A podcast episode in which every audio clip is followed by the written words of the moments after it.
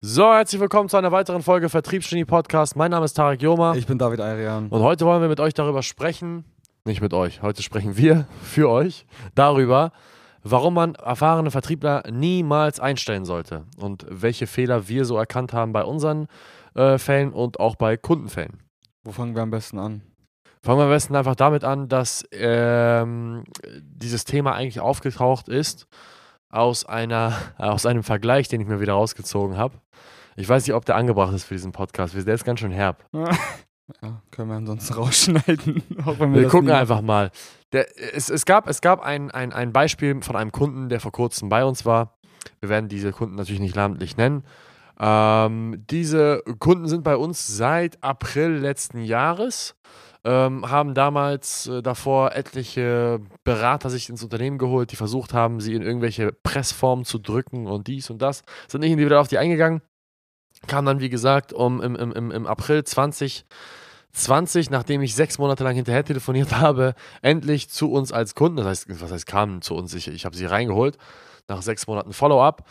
Ähm, in den drei Monaten Betreuung, die sie bei uns genossen haben, haben sie ihren Umsatz vom Vorjahr tatsächlich sogar geschafft. War das richtig? Ja, die hatten auf jeden Fall in einem Quartal mehr Umsatz als im ganzen letzten Jahr. Irgendwie sowas war das. Genau. Jeden Fall Riesenerfolgsgeschichte. Und wie es der Zufall so will, nicht der Zufall, sondern wie es das Schicksal will, weil das ist ganz normal in der Beratungsszene. Jeder Berater weiß, wie das ist. Wenn man einen Kunden sehr gut beliefert, dann wird er danach arrogant und denkt, er kann halt alles und du hättest ihm schon alles gezeigt und du wärest überfällig.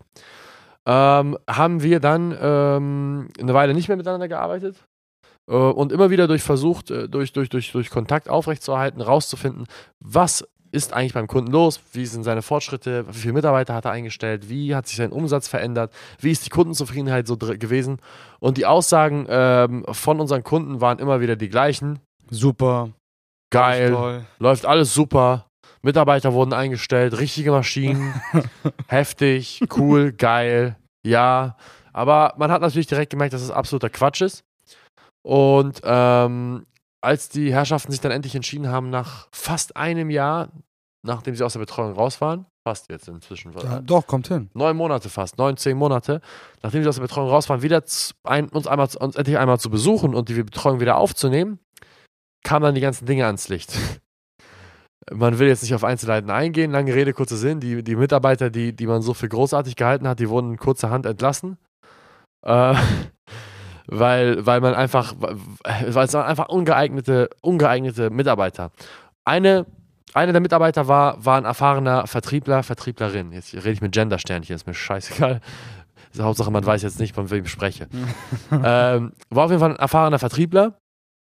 Und ähm, da fing halt das Problem an, wo ich halt eben in dieser Person original dieselben schlechten Eigenschaften gesehen habe von allen anderen erfahrenen Vertrieblern, die ich entweder im Forschungsgespräch hatte oder die ich in Unternehmen gesehen habe von, von, von meinen Kunden. Welche? Naja, du weißt das selbst, wir hatten ja selbst einmal einen, wir hatten ja, wir haben sehr oft Forschungsgespräche für den Bereich Vertrieb und jeder weiß eigentlich, dass wir Vertrieb nur einstellen, wir stellen nur Blankopapiere ein, also Ja. komplett unbeschriebenes Blatt Papier, weil es ist einfach manchmal so, es ist einfach meistens so, dass ein erfahrener Vertriebler zu Unrecht arrogant ist. Mhm. Ich sag speziell zu Unrecht, weil es hat einen Grund, weshalb er arbeitssuchend ist. So doof wie es auch klingt.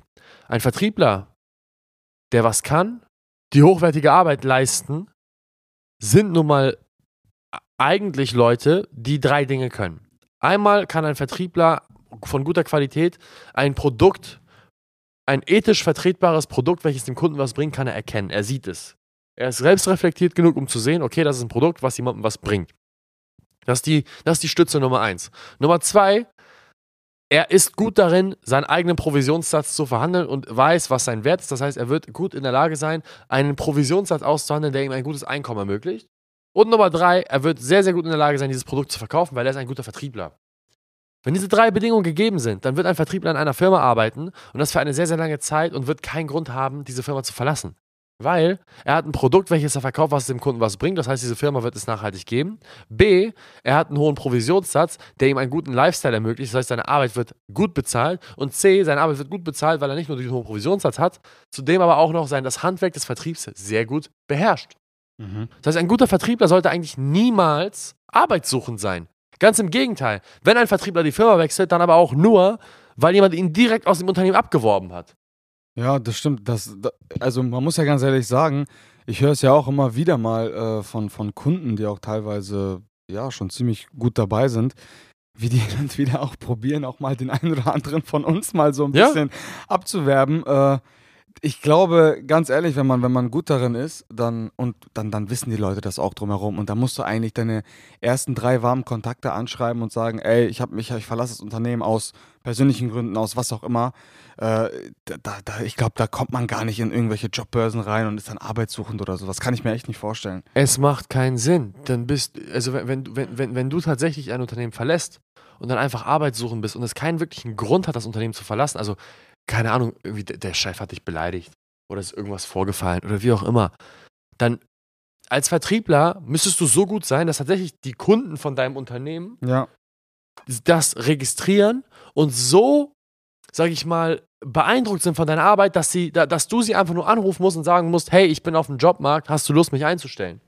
Oder dass die Leute das von sich aus hören, dass du, abge also, dass Ja. du, dass du abgegangen bist und direkt dich anrufen. Wenn ich morgen hier nicht mehr arbeiten würde, gut, mich sollte man nicht einstellen, aber wenn jetzt einer unserer Vertriebler nicht mehr hier arbeiten würde, der würde gar keine zwei Tage brauchen, bis uns, bis ihn ein paar Kunden anrufen und sagen, ey, hättest du Lust, vielleicht bei mir zu arbeiten? Ja, 100 Prozent. du kriegst X Festgehalt und, und Y Provision. Ja, die kommen dann sogar mit, mit einem Angebot und du musst gar nicht mit denen. Also das ist hundertprozentig so. Und ganz ehrlich, da, wie gesagt, das, ich, ich würde jetzt auch lügen, wenn ich sage, dass es mir noch nie passiert, dass ein Kunde mal gefragt hat, für wie viel ich bei ihm arbeiten will oder du. Ja. So, das kommt vor, das ist halt so. Ja, ist ganz normal. Und ich habe dir ins Beispiel gebracht, ist mir jetzt scheißegal, ob jemand denkt, das ist zu herb. Das ist wie, es ist einfach wie, wie bei einer Nutte, ja. Es gibt, es gibt Edelnutten, ja, diesen, diesen, äh, das sind diese Luxus-Escorts. Ja, nicht, dass ich mich mit Nutten auskenne, aber ich habe es aus Filmen gesehen. Die, es gibt diese Edel-Escorts, die sind das ganze Jahr über ausgebucht, weißt du, im Mhm. Voraus. Und dann gibt es die, die auf dem Strich stehen. Mhm. So, die für Fuffi. Oder, oder ein Huni. Weißt du? Irgendwo aus dem Ostblock. So, der, die eine ist arbeitssuchend und muss jeden Abend ackern gehen. Und die andere ist einfach so gut, dass, dass, dass, dass, dass sie gar nicht mehr, also sie, sie ist so gut in ihrem Beruf, sie kann das so gut, dass, dass, dass die Leute auf sie zukommen, Ja. weil sie, weil, weil, weil sie sich einfach einen Namen gemacht hat und sie, sie, muss, sie, sie muss sich nicht irgendwie hinstellen und, und, und, und, und irgendwie auf Jobsuche gehen.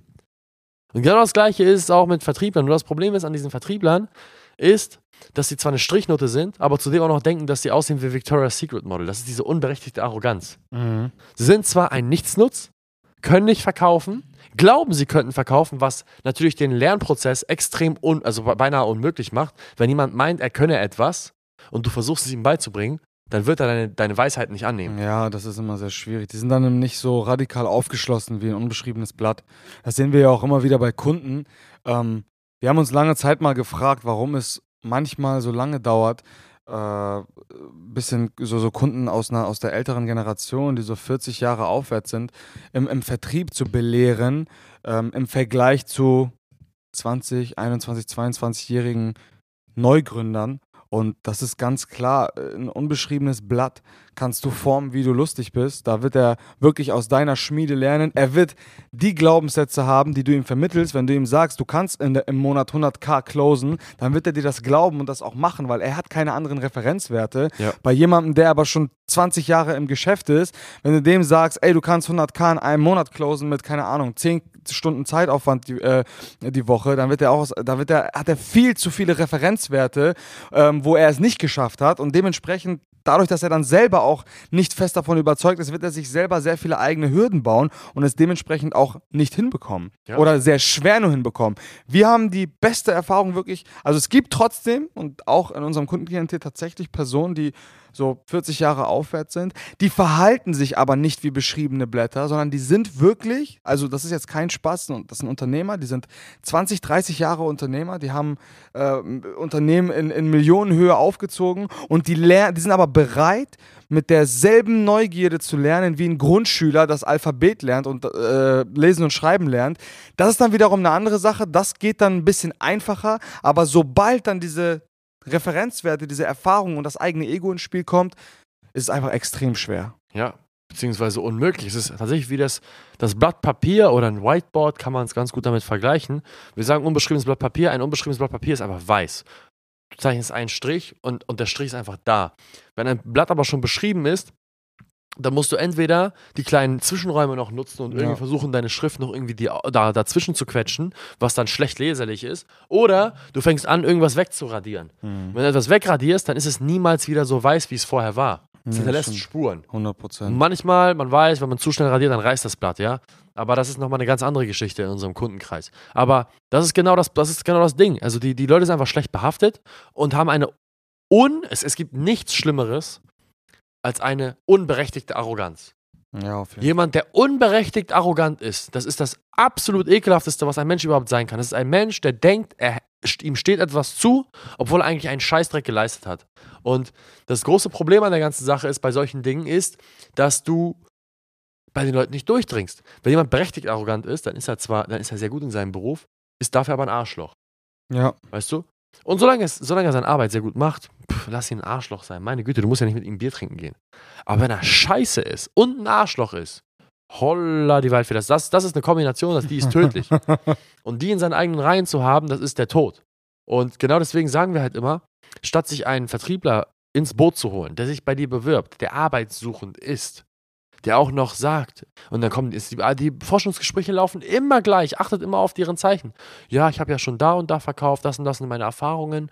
Ja, ich habe ja äh, das und das gemacht und so und so viel Umsatz habe ich Genau. reingebracht. so viel bla, Umsatz habe ich gemacht und da hatte ich einen Firmenwagen und hier hätte ich ganz gern auch einen. Da hatte ich so ein Fixgehalt, hier will ich noch ein höheres Fixgehalt, weil ich glaube, ich kann auch Mitarbeiter führen und ich glaube, abgesehen davon, dass ich selbst verkaufe, kann ich den anderen hier noch was beibringen.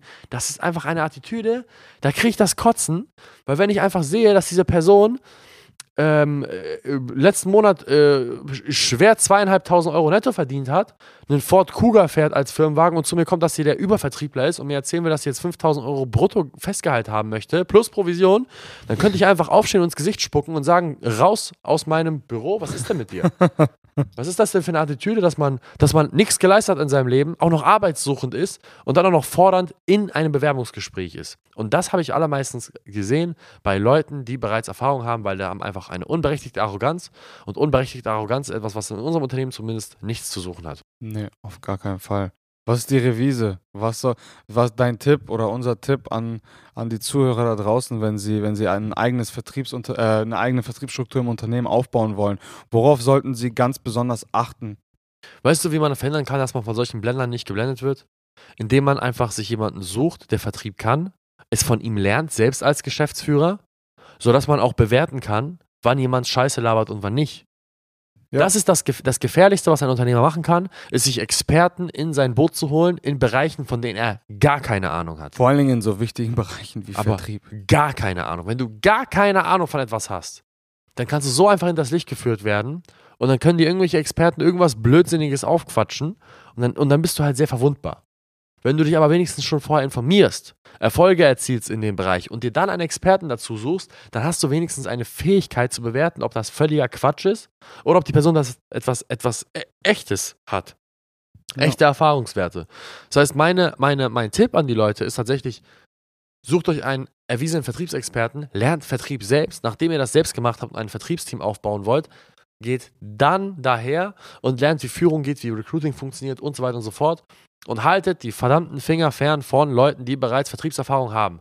Weil Leute, die Leute mit Vertriebserfahrung einstellen, sind Leute, die denken, sie nehmen gerade die Abkürzung. Ja, der hat schon Erfahrung. Ist ein ausgebildeter Closer. Genau, der, der, der, der, wird, der wird hier reinkommen und wird sofort Gas geben. Nein, der wird arrogant sein, der wird faul sein, weil lasst mich ein, aus, euch eins sagen.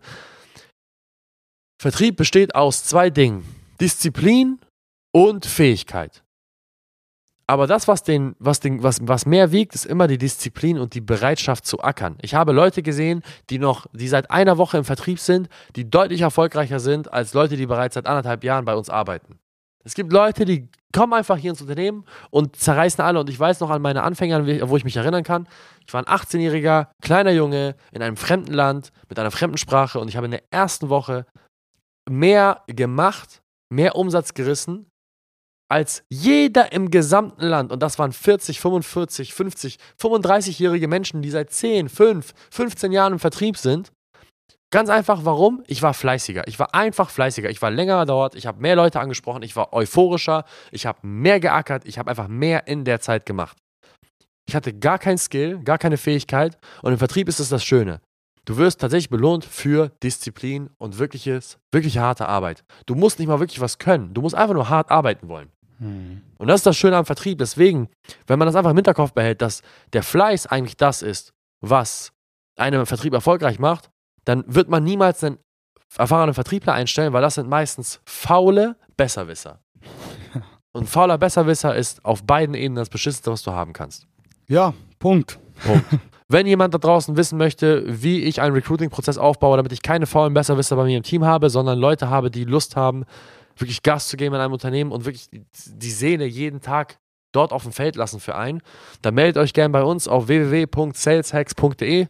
Ähm, dort könnt ihr euch für ein Beratungsgespräch eintragen oder schaut einfach mal in eure Nachrichtenboxen bei LinkedIn und Facebook.